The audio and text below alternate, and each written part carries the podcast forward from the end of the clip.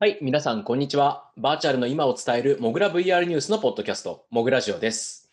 モグラジオでは毎週報じている情報やニュースから注目のトピックを紹介、解説していきます。パーソナリティは私、副編集長の水原由紀と、はい、編集長のすんくぼでお送りします。はい、皆さんよろしくお願いします。はい、よろしくお願いします。なんか、先週も3月早いねって言ってましたけど、3月もう終わりですね。あの年度末、もう年度末というか。そうですね。3月最後の僕らショーですね。年度末で、で、そしてね、年や年度明けが始まる会社もね、多いんじゃないでしょうか。うちは12月でしたっけ、年度末って。僕らは12月ですね。なので、企業によってね、あのいつ終わり、いつ始まりって違ううんというか、年度の締め方って違うとは思うんですけども、このラジオを聞いてる皆さんも、あの今、まあ、おそらく多くの方々は年度末というまあものに追われている可能性が高いと思いますので、あのお疲れ様ですとだけね。そうですね。まあ、我々もなんだかんだ年度末の煽りを食っているところがありますからね。絶賛追われておりますわ、母みたいな感じです。はい。いや、あー3月で終わって、まあこのラジオを聞いてる方々にね、例えばあの今年学校卒業しまし、今年というか3月の直近に学校卒業しましたっていう方々結構いるの、いるんですかね？大学生の方とか聞いてたりしたらありそうですけど。そうですね。就職とか、引っ越しとかうん、いろいろあるタイミングですよね。節目節目でございますね。というわけでですね、今年も、今年もじゃないな、えー今週もまた、え1週間のね、節目になるということで、えー、僕ラジオをやっていきたいと思います。皆さんよろしくお願いします。はい。はい、では、えー本日の1本目いきましょう。はい、こちらになります。ソーシャル VR のレックルームが1億ドル調達。評価額が12.5億ドル超えで VR 初のユニコーンにということで、えーソーシャル VR アプリのレックルームをですね、というタイトルの、まあえー友人たちともミニゲームが遊べたり、ゲームを作れたりするプラットフォームがあるんですけれども、まこちらを開発しているスタジオのレックルームがですね、新たに1億ドル、約100億円以上の資金調達を行いました。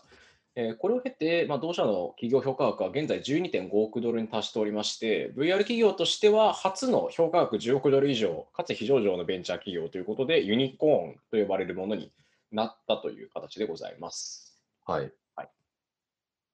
いやーいやー元々うん。結構あの昨年とかでまた調達してたり、昨年末だったかな、確か2000万ドルで20億ぐらい調達していて、うん。でまあ、その資金調達というか、まあ勢いとしてお金をかなり投資を受けているっていうことに加えて、まあユーザーの数が月間のアクティブが例えば100万人の大台突破したとか、うん。あと昨年比でもユーザー数3倍近くになっているとかって話が報じられたりしてましたけども、うん。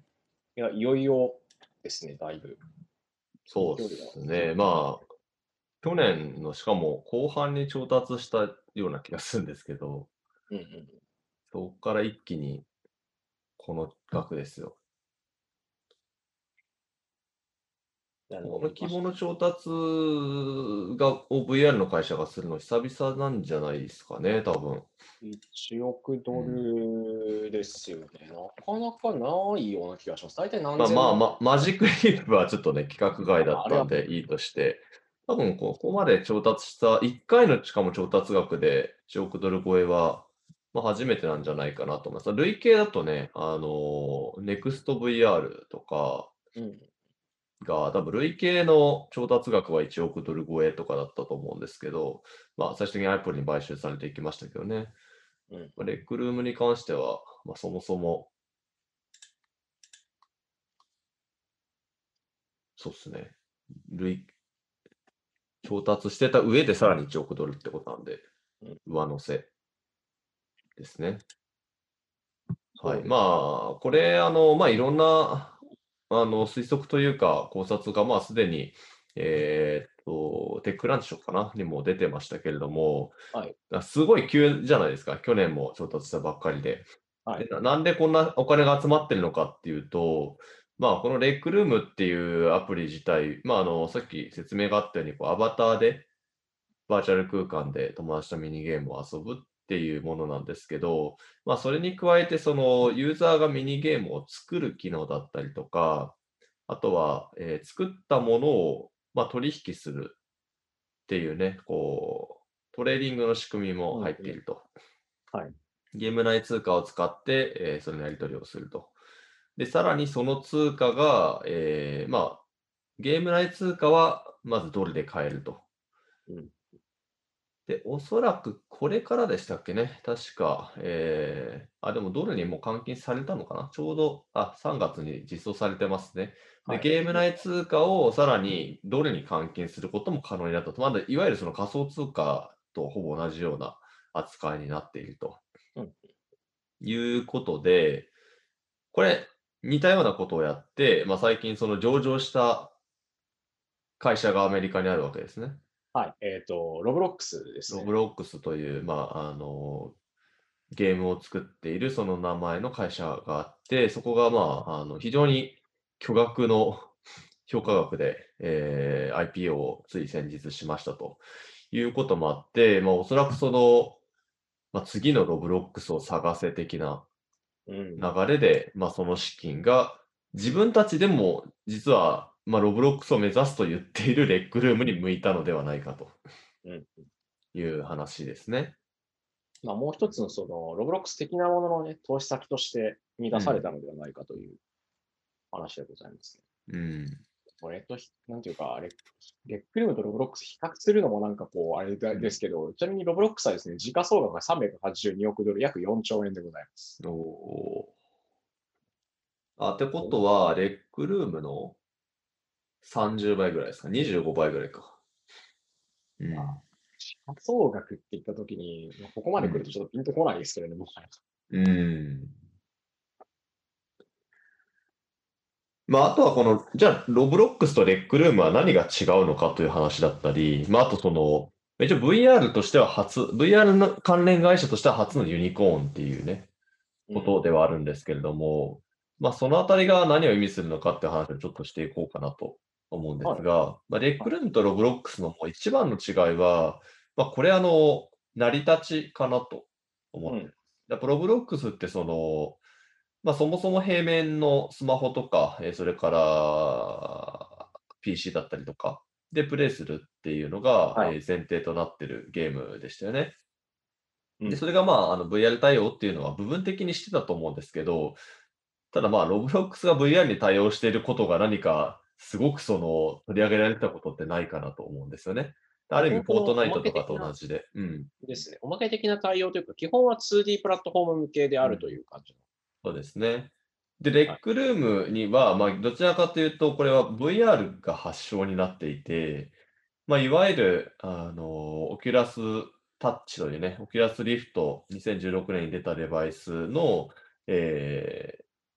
ハンドコントローラーを使った、まさにその VR の中に行って、みんなでこう、アバターでやり取りをしていると、本当に一緒にそこにいるような感覚が得られるという、それを受けて、じゃあみんなでミニゲームしようって出てきた発祥のサービスなんですよね。うん。なので、まあ、VR デバイスへの対応っていうのがまず第一にあり、なのでクエストにも対応したりだったりとか、PSVR にも対応したりだとか、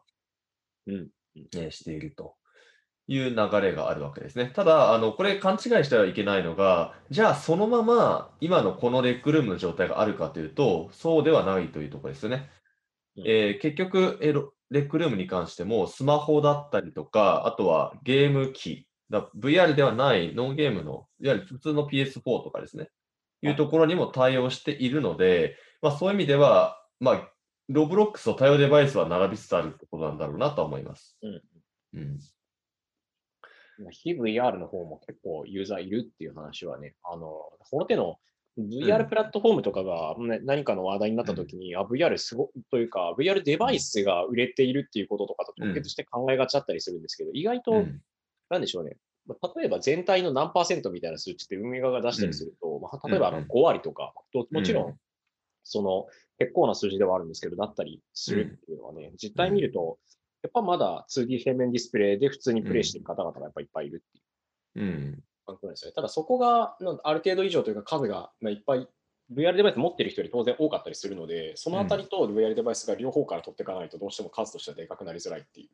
そうですね。まあそういう意味では、レックルームは、まあある意味、そのロブロックスに比べると VR 対応していることもあって、おそらくその機能の拡張だったりとか、あえーもしくはグラフィック周りだったりとかっていうのがやりづらいはずなんですよね。VR デバイスに対応しなきゃいけないという制約があるので、まあ、ただ逆に、えー今後その VR の人口が増えていった場合に、まあ、そこは取れるんですよね。まあ先行的にその VR デバイス向けだったり VR 向けにがっつりちゃんと作っているっていうところがアドバンテージとして得られるうんか、得られになるシチュエーションが存在するっていうことですよね。そうですね。なので、そういう意味では VR の人口がこ今後勢いよく増えていくようなことがあれば、まあそういう意味では、その VR のデバイスで、えー楽しめる、まさに巨大なそのソーシャル VR のプラットフォームとしては、もうレックルームがあるよねみたいな立ち位置になっていくと、まあ言ってしまうと、もう広がりきっているスマホとかコンソール機に比べると、VR の市場っていうのはこれから立ち上がっていくので、まあ投資のしがいはあるんでしょうね。うんうんまさに今、あのどんどん大きくなっていってるっていうのは進行している最中ではあるので、うん、そうですね。なので、これなんかその、要は、なんかロブロックスの、その、なんかちっちゃなバージョンみたいな、その25分の1の規模の、あの、なんかサービスっていうふうに見るよりは、あの、VR という新興市場側に、その、すごく重きを置いているサービスなんで、そっちが伸びる前提で、彼らは今、あの、どんどんいろんなことをやっているっていうのは、これは間違いないかなと思いますね。うんうんまあ、これで、なんか一気に非 VR に振り切られちゃったら、ちょっと、あの、拍子抜けなんですけれども、まあ、ぜひこのままね、その VR のデバイスが伸びていくっていうところにも、あの、ついていってほしいなと思いたい。です。というわけで、ソーシャル VR のレックルームが1億ドル調達、評価額12.5億ドル超で VR 初のユニコーンにという内容でございました。ではいちなみにユニコーンはですね、まあ、非上場だったりとかっていうのはまあ前提になってはいるので、例えばあの Facebook とか Valve とかは、まあ、超大手プラットフォーマーなので含みませんという格好にはなっております。うんはい。では次行きましょう。えこちらまたスタートアップの話ですが、えーレックルームとはまた逆方向というか、ちょっと違う感じの語り口になりますね。えー2018年に倒産した AR スタートアップブリッパーが復活、500万ドル調達で B2B に転換ということで、まあこちらのブリッパーという、ね、名前の AR スタートアップがあったんですけど、これってイギリスでしたっけ、いや、そうですね、英国ですね。イイギリスで創業したスタートアップで、うんもともと2011年からだったんですけども、まあ、その後で AR 等々を使っていた、まあ、システムなどを開発したり、商業施設で使うナビアプリなんかも AR ナビアプリを出したりしていたんですが、2018年末に破産し、まあ、うん。その後、2019年あたりまで結構静かにしてたんですよ、まあ、完全に。もうな倒産したというか、なくなってしまったということだったんですけども、まあその後、19年頃に一度、えー AR アプリ制作プラットフォーム、彼らが出していた、まあ、そのプラットフォームのアップデートを予告し、なんか倒産したんだけど、再出発するのかなという空気になっていたんですけれども、ここでまあ正式にというか、公にまあ500万ドル、約5億円ちょっと調達して、まあ再挑戦しますということが明らかにされました。うん。うん。早すぎたんですかね、彼らは。うん。どうなんですかね。これをどうもあの、まあ記事の方にもうん書いてあるんですけども、もともとブリッパーって従業員が倒産前だったから340人ぐらいいたらしいんですよ。めちゃくちゃ今。30人で、多分あの大きくしすぎたのかなといううん。感じですね、これは。まあ AR コンテンツの制作だったり、キャンペーンの展開等々の支援だったり、うんあとさアプリの先ほどの制作プラットフォームの、えーブリップビルダーというものを提供しております。うんなんかこう、倒産してもまだ続くっていうのがありあり得るんですね。面白いですね、これ。そうですね。うん。2020年は変革の年でしたと。四半期比較で、前の四半期と比較して、前四半期比較で200%増益ということだと、多分ビジネスモデルだったりとか、あるいはうんその中のまあ人員整理だったりも含めて、うんかなり見直したんでしょうね。キャッシュフローというか、お金の流れを。まあ、そうですね。まあ一応これ倒産した時も確か僕ら書いてたと思うんですけど、はいえーっと、累計の調達額が1億3000万ドルに上っていたと。でまあ、そういう意味で調達額はもう非常に大したものというか、まあ、あの非常に大きな金額でしたと。で、確か、えー倒産した前あたりで、売上がだいたい日本円で13億なのに、えー損失がマイナス35億ということで、多分コストが50億ぐらい乗っかったらしいですね。うん。まあ、これはちょっとその従業員の固定費だったりとか、まあ、いろいろな要因があるとは思うんですけれども、まあ、そこちょっとこのあたりの、えーコストが流れ、お金が流れ出てしまうのを、まあ、止められなかったっていうまあ、それが多分、あの出資者に対しての、えー、出資者が今後、お金を使わせないっていう方向に動いたんだろうなと思いますが、まあ、いずれにせよなな、何かのあれで復活したんですね、これ。うん、うん、一応、全員解雇って書いてありますけどね。なんで、この、どうなってるんでしょうこの辺りの法律周りって国ごとに違うんで、日本語で倒産って訳してもだったりとか、うん、すみません、私、あのこの辺の会社法というか、周辺あまり詳しくないので、専門家の方にちょっと聞きたいところではあるんですけども。そうですね、ちょっとここは破産日本で破産って言ったらね、もう終わりで解散するんじゃないかなと。うん、もしくはそのブランド名だけ残してね、買い取ったところがブリッパーっていう名前のサービスを継続するとかはあると思うんですけどね。資産そのものは投資ファンドが資産所有してるけど、IP、まあ、権利は継続して持ってるという話らしいですね。うん、ああ、やっぱそうなんですね。なるほど、なるほど。ここ、そうですね、もともと340名って言ってるのがものすごく多いなという印象は受けていて、あのこれ、しばしば我々引き合いに出すんですけど、えっ、ー、と、VR コンテンツスタジオのモスを作った、うん、えっ、ー、と、すみません、名前がど忘れしてしまった。ポリアークゲームズですね。ポリアークですね。確か。ゲームズだったかな、うん、ポリアークだったけど。ポリアークですね。ポリアークですね。まあ、あの、スタッフに、あの、久保田さん、千久保さんが以前2、3年くらい前にインタビューに行った際に、もう彼らって、その、ちゃんと品質のいい VR コンテンツ、エンタメ向けのゲームとかを出していって、ただ、スタジオはものすごい勢いで拡大するとかではなくて、調達はするけど、ちょっとずつ広げていくというか、人数もそんなに多くなかったと。うん、でまあ、一気に広げると、どうしてもその分、図体がでかくなる、図体がでかくなってお金も必要になるから、うん、もし流れが止まったりしたとき、死ぬのが早いわけですよね。うん、体が大きいと。っていうのをブリッパーはこれ、もろに食らったのかなという気がしていて。うん、まあこん、VR のね、ゲームっていうところと、まあ、ある意味こう、ブランド向けの、広告向けの AR っていうのは、だいぶ市場としては違ったと思うんで、あの、うんまあ、VR ゲームの方が、まあ、市場の立ち上がりが、ね、しばらくなかったんで、まあ、めちゃくちゃ慎重になってたっていうのもあると思いますし、まあ逆にそうですね、まあスタートアップあるあるの一つは多分従業員増やしすぎるだと思うので、まあ一つそういうこともあるのかなというふうには思います。思ったほどその、営業ができなかったみたいな、えー、感じかもしれないですね。市場が急角度で立ち上がっていくことを見越して大量採用して、うん、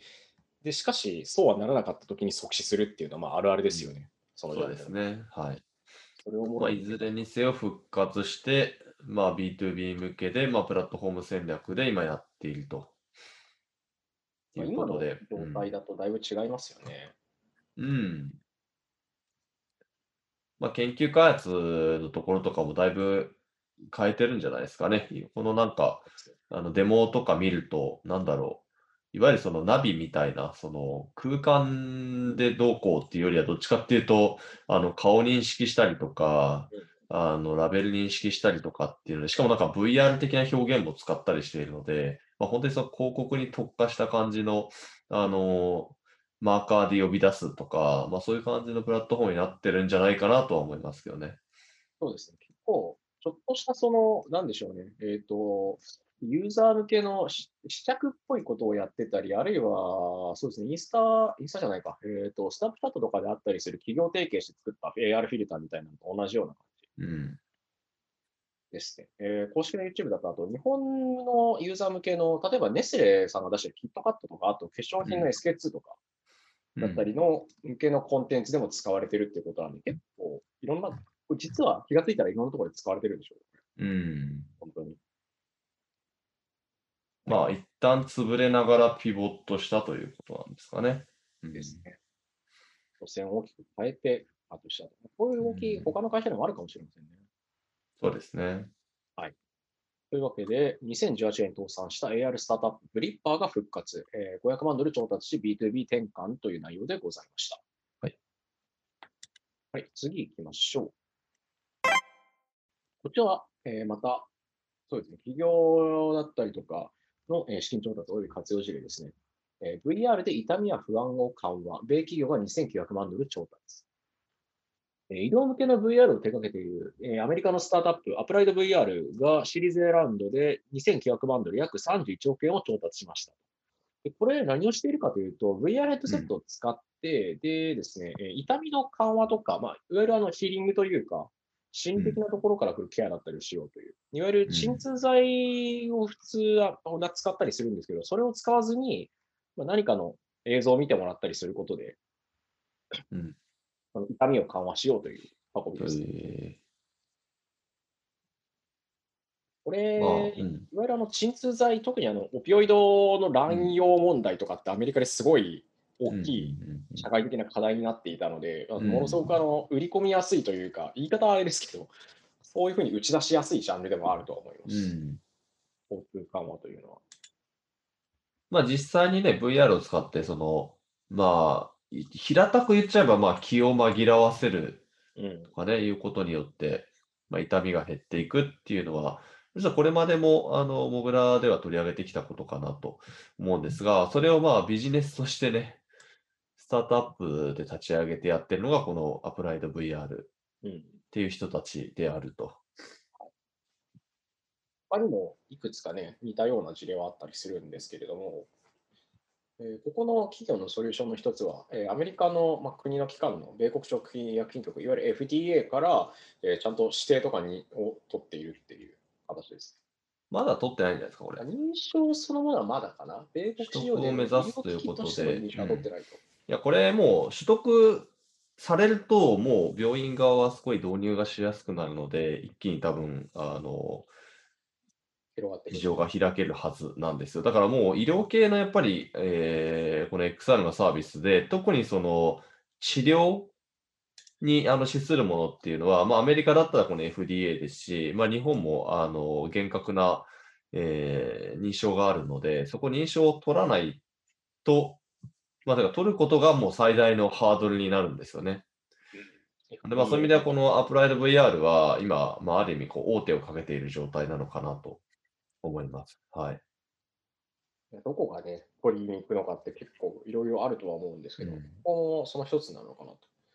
結構な量の企業がこの手の遠隔治療というか、遠隔での診断だったり、あと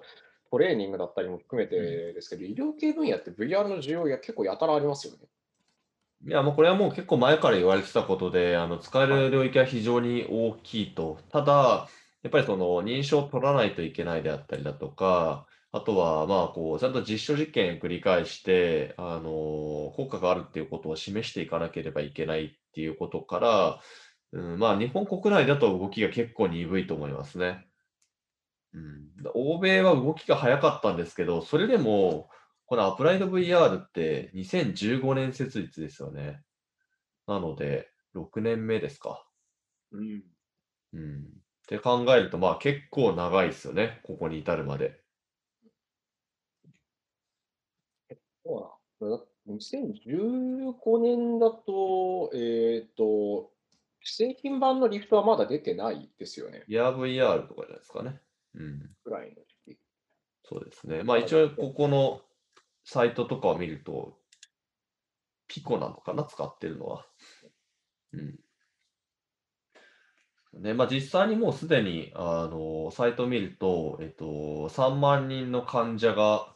その、試してたりだとか、200以上の病院で実績がありますよと。10カ国以上、200以上の病院でじあの実際にやってますよと。いうことで、コンテンツも25種類以上あるという、まあ、いろんなそのものを見せていくっていうことでね、えー、だいぶ本腰を入れてやっているようです。なんかちょっとヘッドセットも少し加工してるっぽいですね。まあ、ただカバーかぶせてるだけかもしれないですけど、なんか、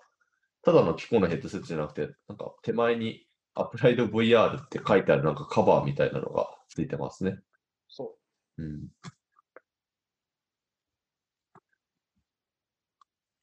まあ、デジタルメディスンっていうね、一個、特に多分海外だと非常に今大きな話題の一つになっているものかなと思います。はい。まあ、それを VR でやろうというのがこちらですね。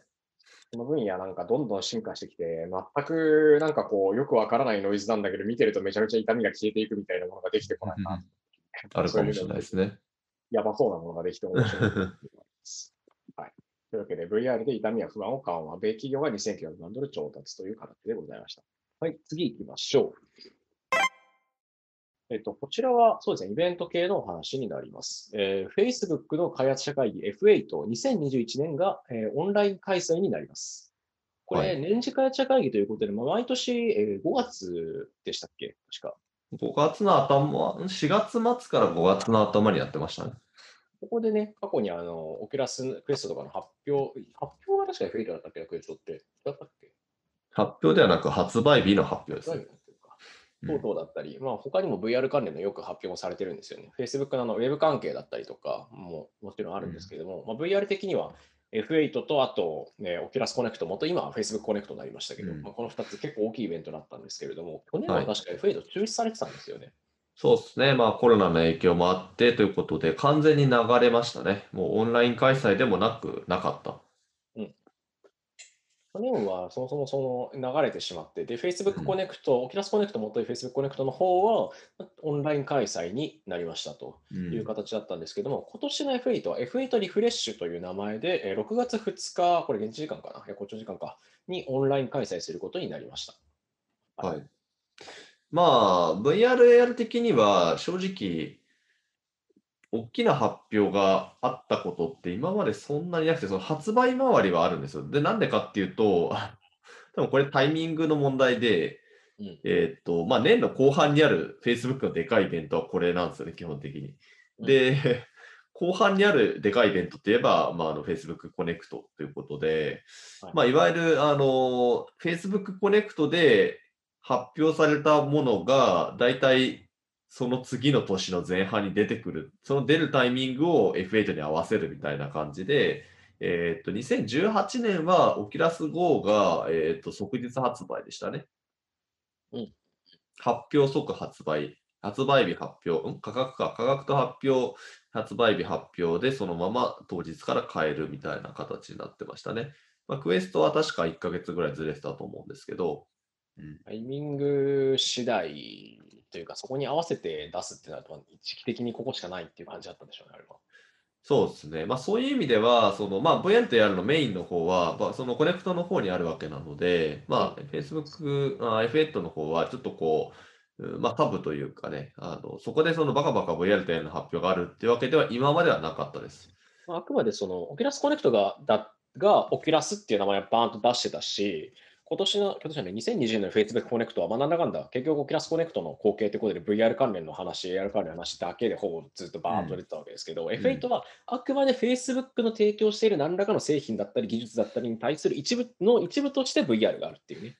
そうですね。すねの、まあ僕もなんだかんだ足しげく行ってたんですけど、うん結構 F8 は、その、じゃあ Facebook の開発者っていうと、VR の開発者って本当にマイノリティで、うん。あの結構その、インスタグラムだったりとか、WhatsApp だったりとか、まあそっちの方の、まあ何か API とか SDK いじってる人たちだったり、あと Facebook のアド周り、あの本体のアド周りとか、メッセンジャー関連のアプリだったりとか、えーまあ、あと日本だと全然ですけど、Facebook ゲームみたいな、そのゲーミングのところやってる人たちとかっていうのがいて、で、大体その人たちがメインのイベントなんですよね。だからそこで、あんまりその VR のマニアックな話とかしても、あの、ちょっとち違うわけですよ、軸が。うんなので、全体の Facebook に関する発表するよっていう、そのなんかインスタの新機能とかもある中での、じゃあ VR と AR はこんなだよっていう、まあ、あの部分的なあの登壇とか発表があるって感じですね。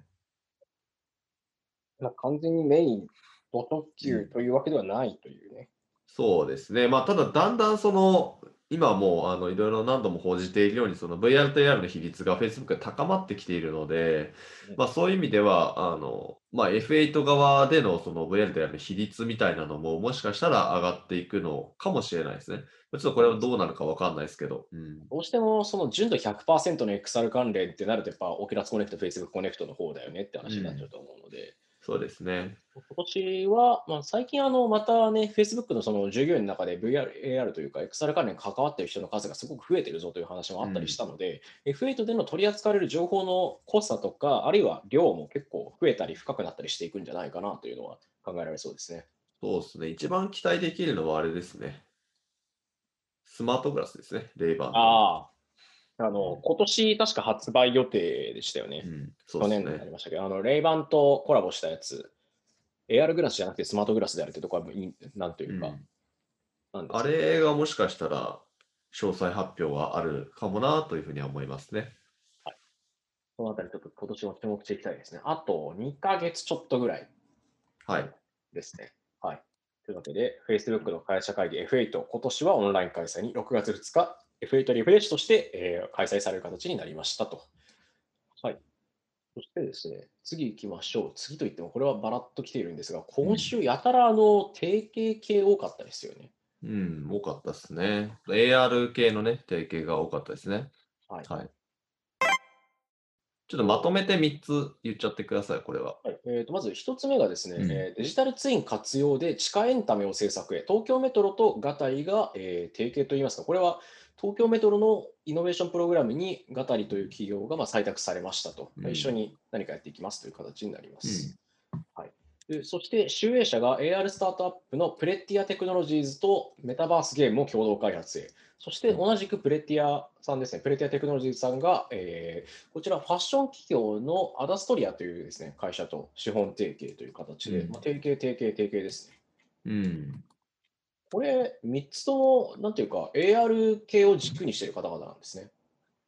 そうですね。まあ、あの、プレティアが2つなんで、実質、あガタリとプレティアアではあるんですけどね。。ガタリさん両方ともうん。ですね。まあなんか、ん これ僕なんか最近よくツイッターでもつぶやいちゃってるんですけど、まあなんかね、年度末は関係しているんだろうなとは思うんですけれども、あか駆け込み的なねは。ただまあ、あのこういう話が増えてきてるっていうのはまあ間違いないかなと思うんですよね。で、えっ、と、ちょっと一応紐解いていくと、まずガタリ、えーのやつですね。これは、えっ、と、メトロの東京メトロのオープンイノベーションプログラム、東京メトロアクセラレーターって、まあ、いわゆるアクセラレーションのプログラムですね。えスタートアップを、まあ、あの大手企業が支援しますよと、えそして一緒に何かを、え作っていきますよという、その取り組みで、えっと、9社選ばれた中の一つに、えこのガタリが入っていたと。うんうんえーいうことですね。まあ、東京メトロなので、まあ、鉄道とかがね、きっとテーマになるのかなということなんですけれども、あ、ごめんなさい、3社ですね。3社の中から、え3社の中にガタリが入っているということですね。で、ガタリ自体は、えー東京大学発の音の AR を施行している、えースタートアップです。ちょっと変わってるんですよね。AR は AR でも、あの、iPad とか iPhone で見る方ではなくて、聞くプラットフォームということで、まあ、自分がね、歩いてる位置とか、えー何かに近づくと音が聞こえるとかね、まあ、そういうところの、えー音の AR っていうものを、えー再現するプラットフォームのオーリスっていうのを開発しているところになりますと。はい。はいねまあ、スキャンするところまでは一緒なんですよ。だから空間をスマホとかでスキャンしてうん、自分が今どこにいるかっていうのを特定したら、見えるんじゃなくて聞こえるんですよね。うん。音の方でね。音の方ですね。はい。っていうのが、えーまずガタリと東京メトロのタッグですね。はい。今のその東京メトロが保有しているデジタルツインというか、まあ、駅だったり、おそらくの、多分情報なんでしょうけど、駅構内とかの、この辺りを使ってエンターテインメント的なものをユーザーに提供しようかなということですね。電車の中とかでやっても良さそうですけどね。そうですね。まあ、うんあとはどういうふうに場所取るんだろうな。まあ、空間だったらいける。電車だったらめっちゃ正確にできないですか？今いる場所って。いけるもんなんですかね？いけると思いますよ。あ、で、あ、ごめんなさい。僕が言ってる電車って、あの、なんかその、車内アナウンスってあるじゃないですか。はい。あれをもっとその AR にしていくみたいなのって楽しそうだなと思っちゃったんですよね。今のこれ見て。ああ。場所によって変える？あユーザーごとにパーソナライズするのも楽しいのかユーザーごとにパーソナライズしつつ、さらに今いる、その、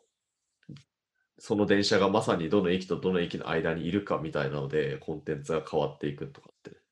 それ GPS でよくないかって思っちゃうんですよね。あまあそうですね。なんであのガ、ガタリさんの技術をどこまで使うかは分からないんですけどね。どれくらいのせ、精度欲しいとか、あとどれくらいのタイミングで何使うのかってまだちょっとわかんないところがあるんで。でもなんか登録しといたらなんか自分の好きな声優で車内アナウンス流れるとかめっちゃ楽しくないですか？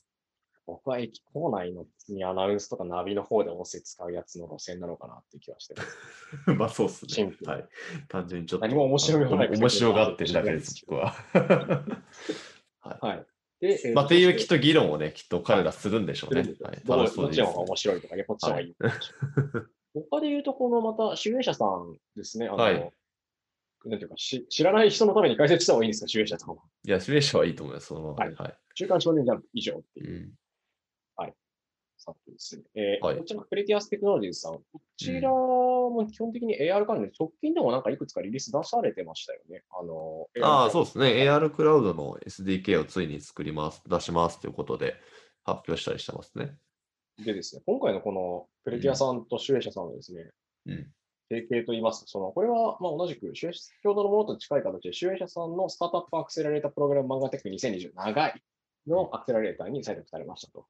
いうはい形になってるんですけども、メタバースゲームの共同開発って言ってて、どういうこっちゃいのという。何ですかね、メタバースゲームって。あそう一応あの、リリースの中では、メタバースというのはっていう解説が一応されていて、そこではあのうん複数の人々がその中で自由に行動し、生活を送ることができる仮想通空間のことですっていう、うん割と、なんていうか、うん。なんでしょうね、かなり広めにレンジを取ってるうん。形ですね。はい。で、そういうゲームを作るぞみたいなことをおっしゃられているといううん。形だけど AR なんですね。そうなんですよね。うん。メディアさんは AR の強みを活用しっておっしゃってるので、うんまあどういう路線なのかなとか、だとメタバースって言ってるけど、それ、ほんまにメタバースかみたいな、まあ、これは定義論していくともうキリがないんで置いときますけど、うんどういうものを作るんでしょうね。どうなんでしょうね。うんまあ、メタバースという言葉に踊らされずに、まあ、AR ゲームと考えてもいいのかもしれないですけどねそう。ですね。まあ、うん位置情報っていうを使うとか GPS がポケモン GO とかっていうよりはまたちょっと違う路線なのかなって気がします。うんわ。ざわざ AR って話をしているので。まあ、AR× 漫画って書いてあるんで、まあ、ちょっとそのあたりね、えっとまあ、VR× 漫画みたいなのは最近だいぶ出てきてますけど、AR× 漫画がどうなるかですね。どのようにその AR 的なものを使うのかうん。というのはちょっと気になりますね。まあ、おそらくその IP のないしあの集英社さんの持ってるコンテンツ、漫画とかの世界観みたいなものを、じゃあ AR 上でとか、そういったバーチャル、なんだろうな、現実空間を参照しつつ、何らかの情報を加算する形で表現したいとか、そういう場所を作るみたいなイメージなのかなという気がしています。うん。まあ、そういう漫画と AR って言えばね、えっと、いつだったっけな？去年でしたっけ？えっと、渋谷で、あのーサイキック VR ラボのスタイリーっていうあのやつを使って、えっと、確か、アキラでしたっけね？あの、もう名作、名作コンテンツですね。はいはい。あの、あのアキラの、えー確か壁だったっけな？ビルの壁とかを、ビルかどっかのあの壁にそのスマホを向けると、そのアキラのいろいろ原画だったりが出てくるみたいな、あのそういうその、えー街とその漫画を組み合わせるみたいな、まあそういう、それをしかも AR で見せるっていう取り組みが行われてましたね。まあ、なのでそういう例とかもあるので、まあ少しその空間性とその漫画っていうコンテンツをまあ組み合わせていくっていうことなのかもしれないです。またゲームなんてね、遊べないといけないっていうところがまたどうなっていくだろうっていうところであるんですけど。この辺はちょっと、また、この問題は難しいところでもですね。まあもうコードネームまでついてるんで、ジモ。ジモ。ジモ。なんでしょうね、ジモ。ジモ。地元のジモ。う んジモって言うと確かにね。で何かの略かもしれませんよ。すべて大文字ですから。 Japan Information 漫画みたいな感じで。ああ、そういうことか。M は漫画。はありそう。はい。はい、そしてもう一つは、こちらはあの同じくプレティアテクノロジーズさんがうん。ファッション企業のアーダストリアさんとまあ提携ということで、うん。こちらはオンラインショッピング体験のようですね。うんうん、AR を活用したオンラインならではの購入体験ということで、これ、あれですね、以前、これもまたサイキックさんとかが似たような形で、ホロレンズとか使ってやってたりとか、あるいはあの株式会社メザンさんが他の企業と提携したりして、うん。同設選手ということで、ポータルっていう名前のうん。作ってましたよね。エンビアルそうですねライトっていう、はいえーと MR グラスというか AR グラスを使ってでもアラストリアさん、あの、すごい、うんブランド紹介のところでいくと、例えばあのローリーズファームとかグラン、あのグローバルワークとか、あとレイジブルーとかうんハレとかここですね。うん。結構ね、たくさんブランド抱えているので。いろんなところにありますねはい。うんちゃんと提携してやっていきます。まあ、そういう意味では今、さっき例に出たように、その AR でオンラインショッピングみたいなものの、その、なんだろうな、コンセプトっていうのは、これまでも何度か出てきてるんですよね。うん。うん、なので、今回の、その、まあ、ブレティアとこのアダストリアの提携っていうのが、その、そういったそのコンセプト止まりになるのか、まあ、何らか違うものが出てくるかもしれないですけどね、コンセプトはコンセプトでも。結そうなのか、それとも、その本当に彼らの例えば EC サイトとかに組み込まれるのかどうかっていうので、これだだいぶ何やるかが変わるので、まあ、ちょっとそこうなのかなと。どういうその最終的なアウトプットが出てくるのかをすごく見たいなと。うん。あのオンラインショッピングでの例えば AR とか、あるいは MR とかって言われてる技術の活用っていう点でいくと、化粧品とかはね、すごく進んでるんですよね。あと、試し置き系、家具とかもののう。ん。で、服もいくつかまあ事例、靴とかはあったりするんですけども、うんまあどれくらいのその、例えばいろんなその課題があるわけですよね。もうそもそもアイテム数、服の取り扱っている点数が多ければ多いほど、いや、これいちいち全部スキャンしてとか、データを持っといて何かしなきゃいけないとかになってきて、ややこしくなってきたりとか、うんうん企業さん的に取り組みのハードルが上がるとか、それはうん。ROI 出るのみたいなこと言われると、コストの割にみたいなのがあったりするかもしれないんですけども、あったりそもそも難しいとか、うん。うん。やっぱりね、あったりすると思うんですよね。スマホで例えばやるとしたら、全身打つためにはスマホどっかにスタンドとして立てかけとかなきゃいけないし、距離も取らなきゃいけないわけで。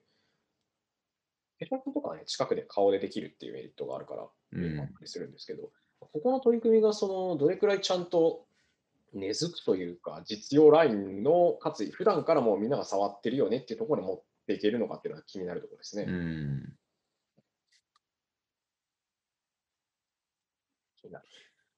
そうなんですよね。なんで、まあちょっとこの、いずれもね、どういうその、最終的に世の中に物が出てくるのかっていうのがすごく楽しみですね。この3つの提携。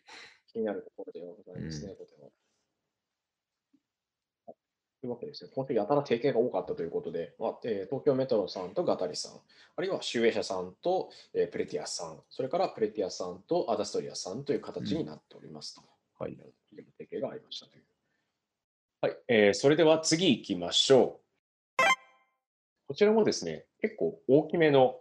タッグを組んだという形の、えー情報になります。はい。任天堂とナイアンティックがゲームとは異なる AR アプリを共同開発。第1弾はピクミンということで、えーうん皆さんご存知、任天堂、そしてポケモン GO 等々の開発やサービス提供を行っているナイアンティックが、まあ AR と任天堂のキャラクターを組み合わせたアプリを開発するということを、えー発表しました。3月23日の結構早い段階というか、朝の方に出たね。なんか朝にいきなり出てきたんですよ、任天堂とナイそうですよね、アンティックから。任天堂のリリースで。うんはい、えっ、と、まあちょっと今、内容については、うんえっ、と、歩くことを楽しくするというのをテーマにしているということ、あと、あの、任天堂のその、あれですね、ピクミンうん。ですね、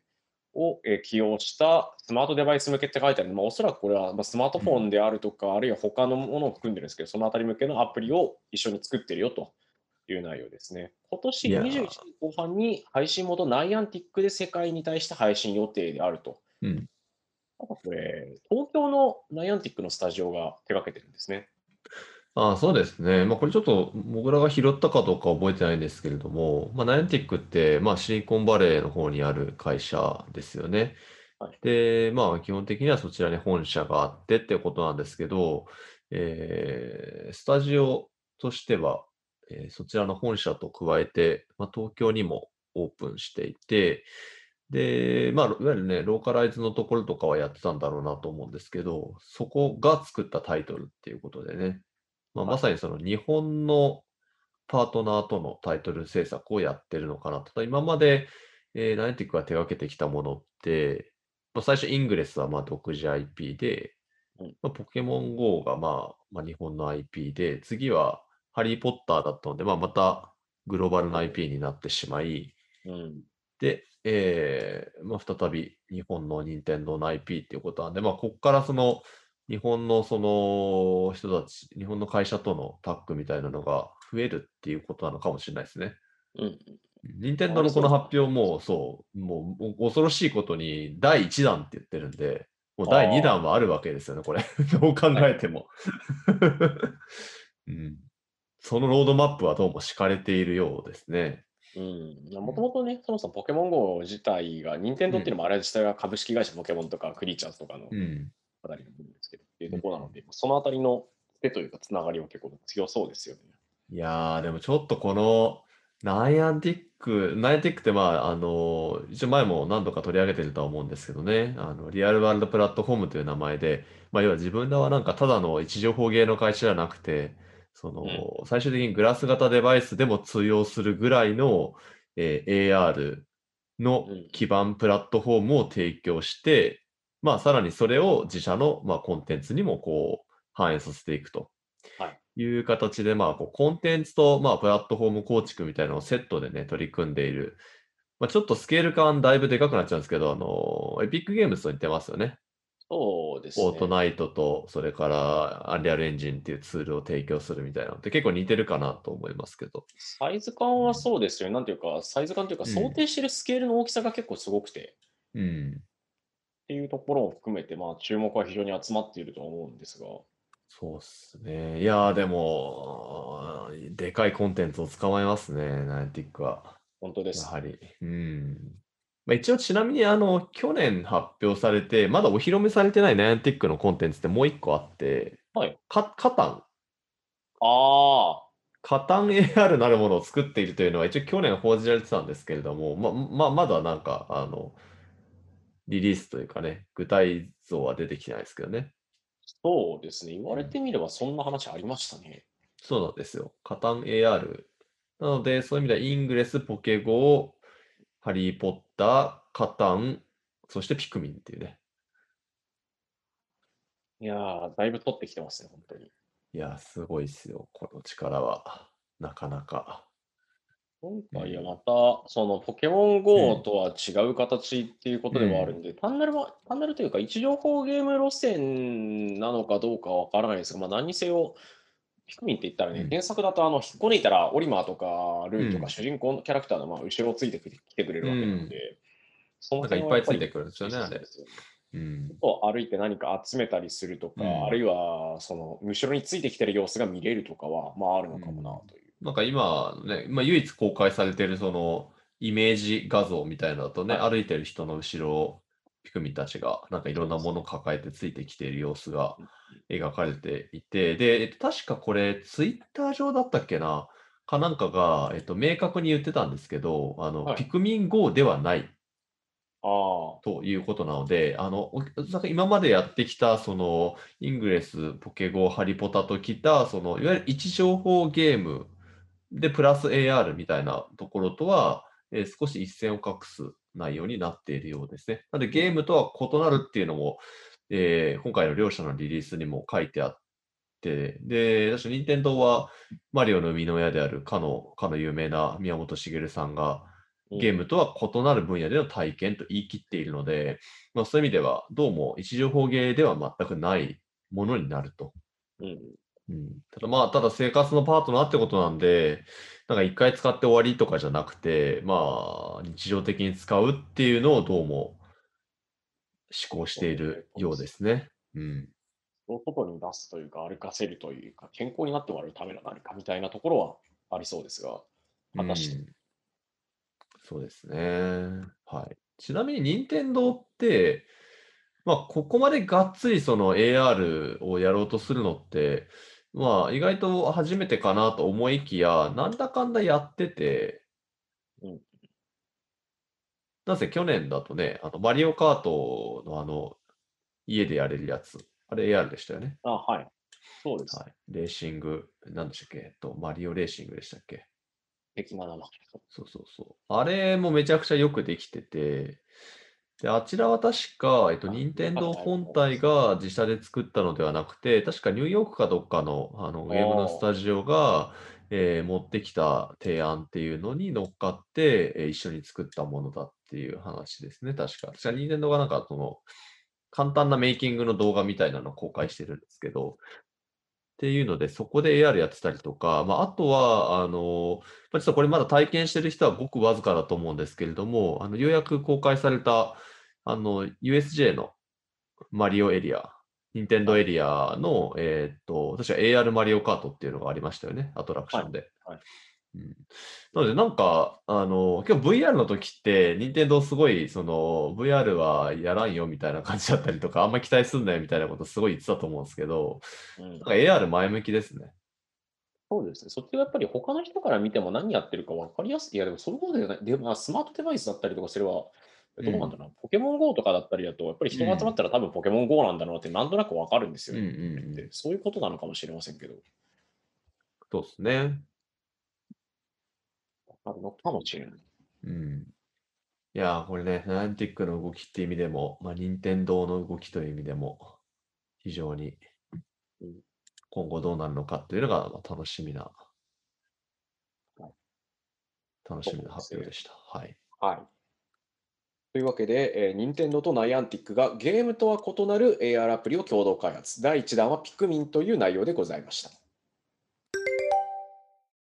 という感じで、えー今週はちょっとなんかシンプルでしたね。シンプルですね。はい。まあ、大体毎週これぐらいが 程よかったはずなんで、ちょっと最近多かったっていうね。盛りだくさんですからね。はい。では、そして、えーというわけでですね、ニュース編はここまでとして、はいフリートークはい。ということで、はい今週はうん。何の話します？まあなんか、レックルームのね、調達の話とかがあったんで、そっちの話もいいかなと思いつつ、多分どうせニュースのところで話しちゃうだろうなと思ったので、まあちょっと、ちょうどね、なんか流行り物っていうことでもあるんで、こちらのネタを紹介してみようかなと思ってまして、あの、VR アーティストの関口あゆみさんああ、あの、はい。まあ、あの、本当にいろんなところで、えーまあ、バイブ使って、ティルトブラシ使ってね、えー VR でアートをするというのをやってきている方ですけれども、うん。えっと、彼女が、えーあの NFT というね、今、巷を騒がせている、あの、えっ、と、 non-fungible なのか fungible なのかわかんないですけど、トークンですね。そうですね、あのデジタルなその作品に、えーをトークン化して、で、えー売買できるようにしようというやつですけれども、こちらのオークションを行いましたと。はい。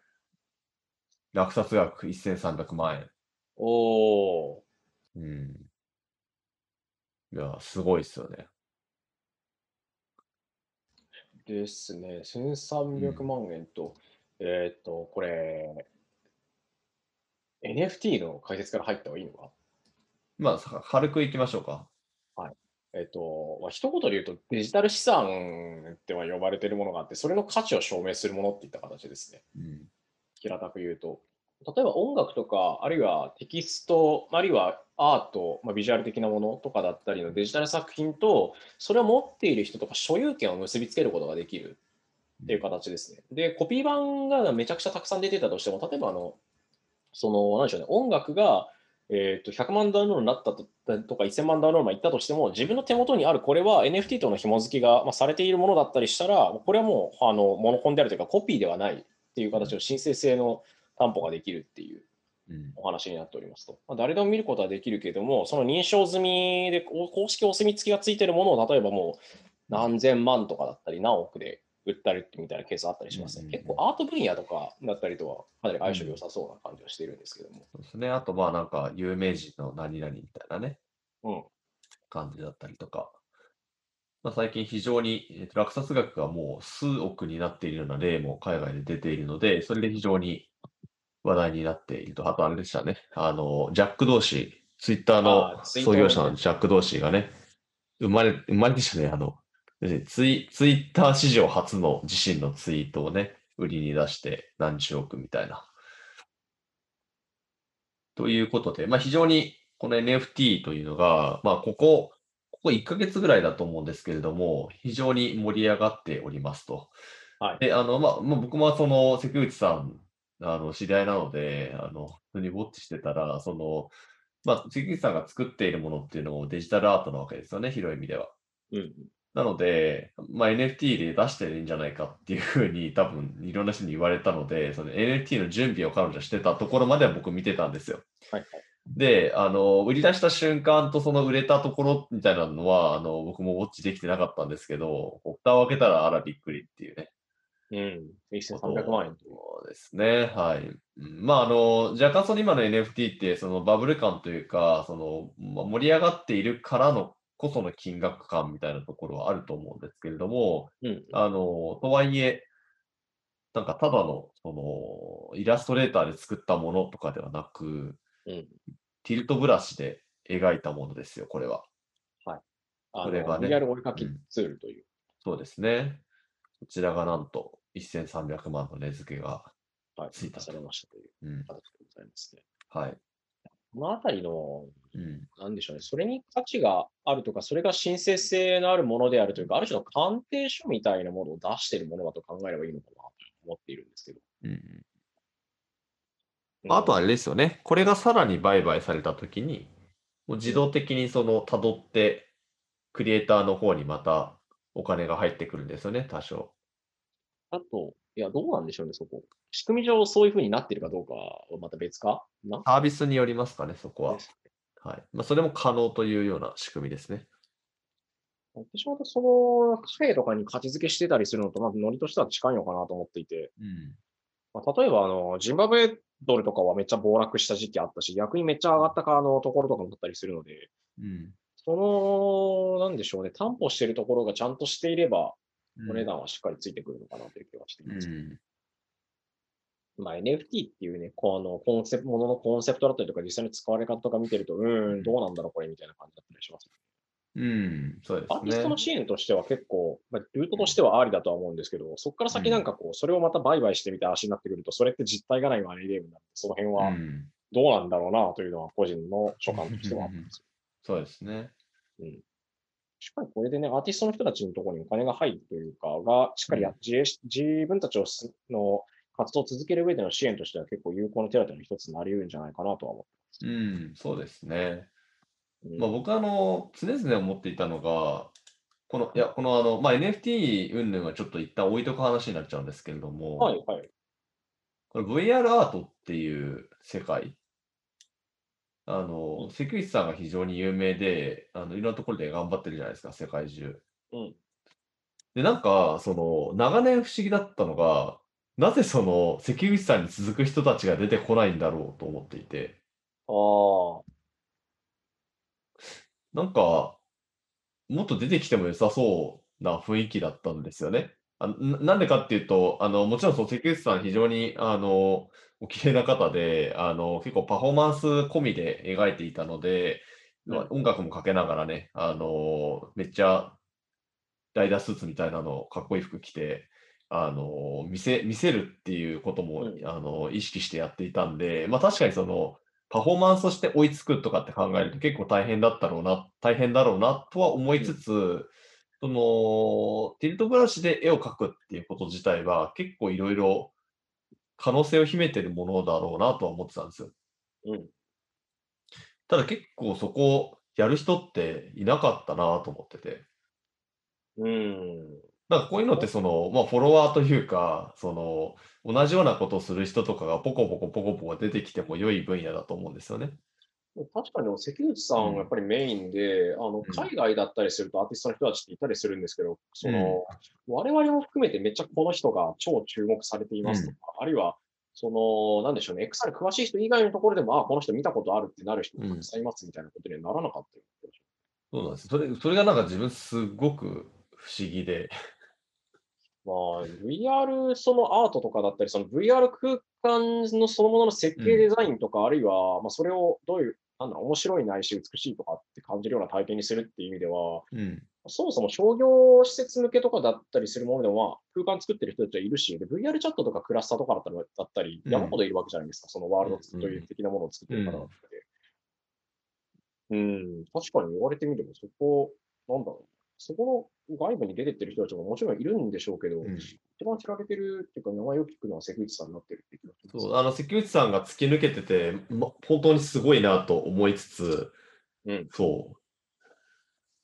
そう、皇族がね、出てこないというのが、もう極めて不思議です。これ、今度関口さんに聞いてみようか。別に関口さんはわかんないよな、多分。うん。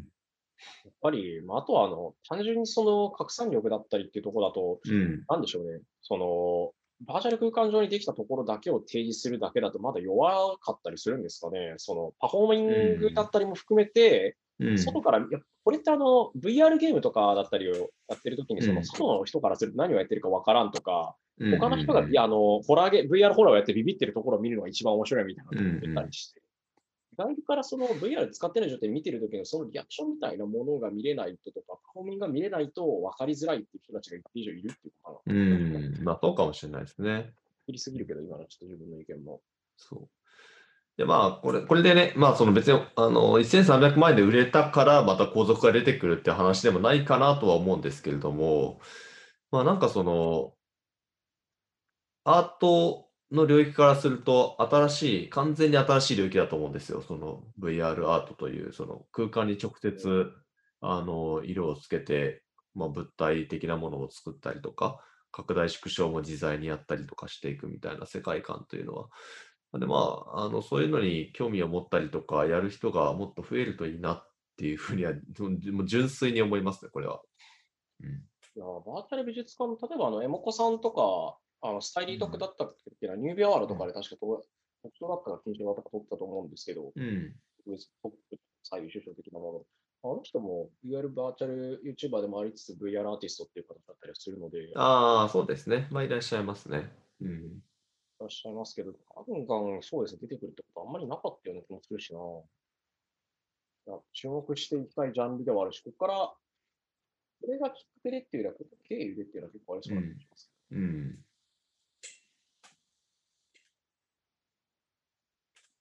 はい。というわけで、はい。えっと、カンかんとということとでよろしい。で今週なんか、さっぱりしてましたね、すごく。うん。普段まあなんていうのうんがっつりというか、むしろねっとりまで入るレベルでだいぶ喋ってた気がするんですけど、うん。まあまあまあ、でも、一個一個ね、ちゃんと抑えながら話はできたので、、はいつもどっちかっていうとなんか、めっちゃ数多いな、どうしようみたいな。喋りたいんだけど、そろそろ切り上げないと全部終わんないな、みたいなうん感じになっちゃってたんで、まあそういう意味では余裕を持って進められた感もありましたね、今日は。ああ、なんというか、こういうふうにあのニュースを紹時々思うんですけど、ニュースを紹介してるにあたって、そもそも多分多すぎ問題ももちろんあるんですけど、まあこれについて語る、これについて語るっていう、言ってしまえば並列というか、うん。これ、これ、これっていう形より、なんかテーマ決めてそれについてあれこれ喋るみたいなのがいいのかな。みんなどうなんでしょう、まあ、我々あーのその目的はそもそも、その今を伝えるとか、ニュースの中から注目のトピックを解説していく、紹介していくっていう格好になっているので、そうですね。この先週の VR 関連情報のまとめだったり、あるいはあのこういった普段から見てる人たちの意見、話が聞けるっていうところがはい。出ているというか、皆さんに楽しんでもらっているとき、参考にしていただいているというか、っていうところだと思うんですけど、難しいな。まあちょっと考えながらやっていきましょうかね。はいまあ、あと僕もやりたいのはねゲスト呼びたいんですよ。ゲスト呼びたいです。うん、そろそろね、そういう感じの方向性にして、ラジオっぽくしていきたいなと思ってたりはします。ゲストを呼んで、急な角度から質問をしたりとかしていきたい。うん、あまりビビらせるのは良くないと思うんですけど。ちょっとな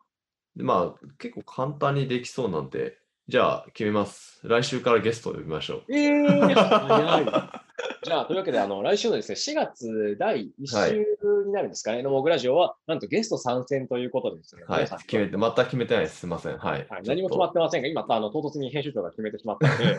えー僕はすべての責任をですね、編集長に投げて、そのまま去りたい。いやいやいやいやいや、探すんですよ。誰、誰を呼ぶか。はい。はい。というわけでですね、えー今週のね、第37回、えー2021年年度末版って言ったらいいのかな？はい、モグラジオ、ここまでとなります。あ皆さん、一個だけありがとうございました。一個だけ告知があります。はい。また宣伝タイムです。はい。どうぞ。えっと、モグラですね。まあ、ちょっと最近休んでたんですけど、あのーウェビナーですね。えーあはいはいまあ皆さんにその、いろいろと参考になるような、えー情報を、まあ、まるっとお伝えするみたいなところをですね、えー徐々に、えー復活させていますということで、えー4月6日ですね。なので、このラジオが公開される、まあ、翌週の火曜日になりますけれども、えー一つ開催をします。でこちらのえイベントはですね、VR と AR の最新動向解説、丸分かりセミナーということで、もうあの、この名前ズバリですね。はい。まあ、言っちゃえば僕が喋るだけなんですけれども、あの、まあ、1時間から1時間半ぐらいで、えー VR と AR の、えー今の動向だったりとか、えー市場がどうなってるかみたいなのをこうマクロにですね、えーお話し、えーできればというふうに思っております。まあ、大体こう今 VR と AR どうなってんだっけっていう人は、えーちょっとですね、もしよろしければ聞いていただけると、えーある程度、あ、こういうところがポイントなのかというのがわかるんではないかなと思います。で、話しながらあの気づいてる人はいるかもしれないんですけれども、あのモグラジオを毎回聞いている人はもう大体分かってると思うんで、いいと思うんですけど、ななぜこれ、宣伝しても意味がない宣伝者意味がい。ないのか、まあまあまあまあ、あの気になる方はぜひ参加してみてください。はい、一応有料イベントなんでね、あのそこは、はい、あのもううん気になる方は参加してみてください。ただ、だいぶ僕はモグラジオで喋り尽くしてるんで、あのモグラジオを最初から全部聞けば、大体同じような話をしてるかもしれない。はい。まあ、とはいえね、毎回1時間あるものが今、30何回まで来ちゃったんで、毎回聞くのも大変っていうね。ということでね、はい。モグラジオ、ここまで来ましたね。まあ、なんかこう、半年に一回総まとめ号みたいなやつやっても面白いのかもしれない。うん、そうですね。えーというわけで、あの、改めて締めにかかりますが、よろしいではいしょうか？、はい、大丈夫です。はい。というわけでですね、えー2021年の3月末というか、まあ、年度末版、あれ ?2021 年末今いいや、置いときましょう。えーはい第37回のモグラジオ、えーここまでとなります。えーパーソナリティは私、副編集長の水原由紀と、はい。編集長の寸久保でお送りしました。はい、皆さんありがとうございました。また来週。また来週。バイバイ。